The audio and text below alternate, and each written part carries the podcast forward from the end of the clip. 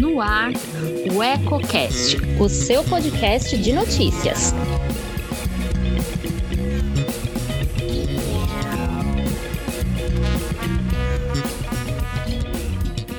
Olá, eu sou Elton Laude e começa agora mais um Politicando, que toda semana traz alguns pontos e contrapontos do meio político. Quer saber o que está dando que falar nos bastidores? Fique comigo.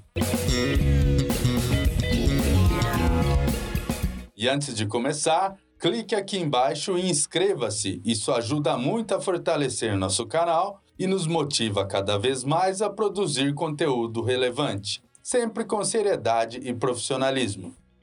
Com diversos assuntos movimentando a política nesta semana, o programa de hoje foge um pouco do convencional e não se limita a um único tema. Começaremos falando da entrevista exclusiva concedida à reportagem de UECO pelo advogado e ex-vereador Ailton Tipó Laurindo, que depois de ser apontado como possível candidato a deputado estadual nas eleições do ano que vem, afastou a possibilidade.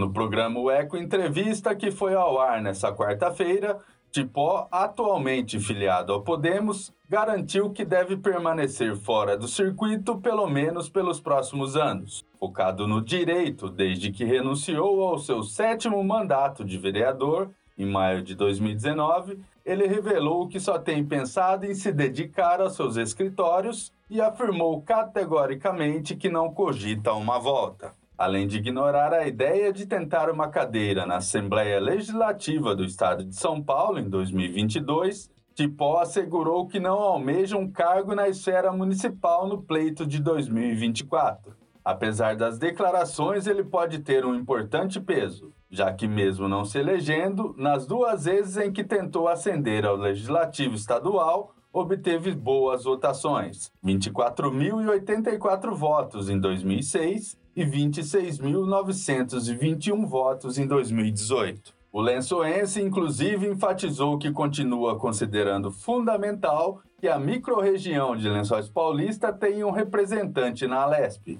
e reiterou que acredita ser possível eleger um nome. Também afirmou que quem se lançar candidato com chances reais de êxito terá seu apoio, deixando claro, porém, que se mantém alinhado ao grupo político do prefeito Anderson Prado de Lima, do DEM.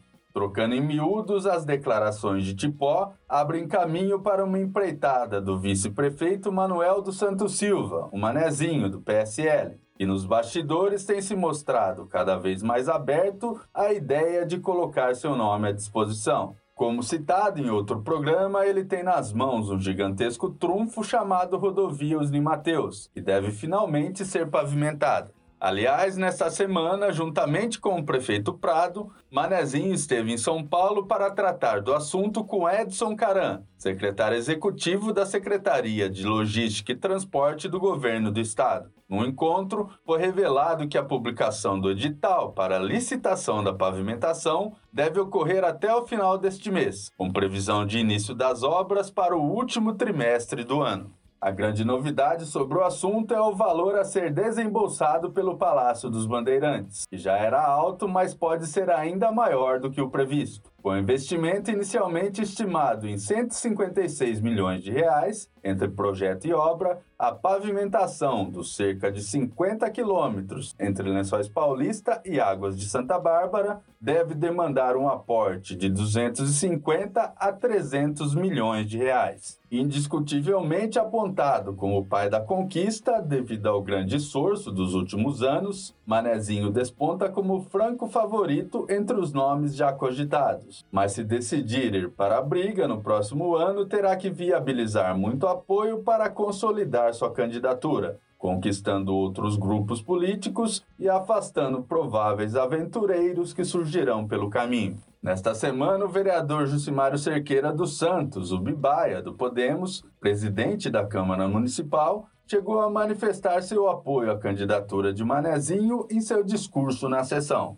Como ele, o legislativo tem importantes cabos eleitorais dispostos a ajudar, porém também existem os que podem atrapalhar. Mas isso fica para outro programa, pois do legislativo o assunto que tem reverberado é outro. Há tempos, a saúde pública vem gerando críticas por parte dos parlamentares lençoenses, principalmente em relação à administração dos serviços de urgência e emergência. Primeiro com a OCAS, que saiu de cena após perder o selo de filantropia, depois com a Irmandade Santa Casa de Birigui alvo da Polícia Federal por desvio de recursos em outras cidades. Tudo parecia ter se encaminhado a uma solução com a vitória da Associação Beneficente Hospital Nossa Senhora da Piedade na licitação realizada para a contratação de uma nova organização social para a administração da UPA e outros serviços, mas ao que parece os problemas persistem. Mais do que isso, segundo relatos de vereadores, as coisas têm piorado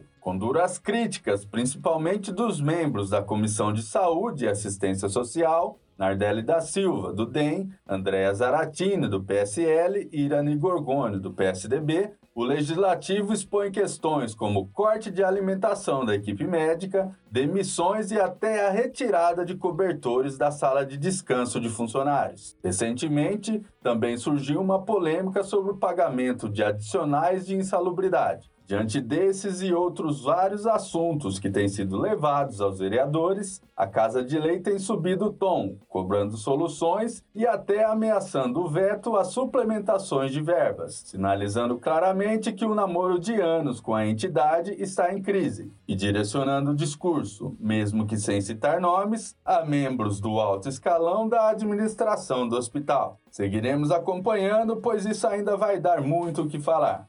Por hoje eu fico por aqui. Continue ligado em nossas plataformas digitais e antes de sair, deixe seu like, comente o que achou e compartilhe com os amigos. Ainda não é inscrito em nosso canal? Clique aqui embaixo e também não se esqueça de ativar as notificações para ser informado sobre novas publicações. Até a próxima. Um abraço.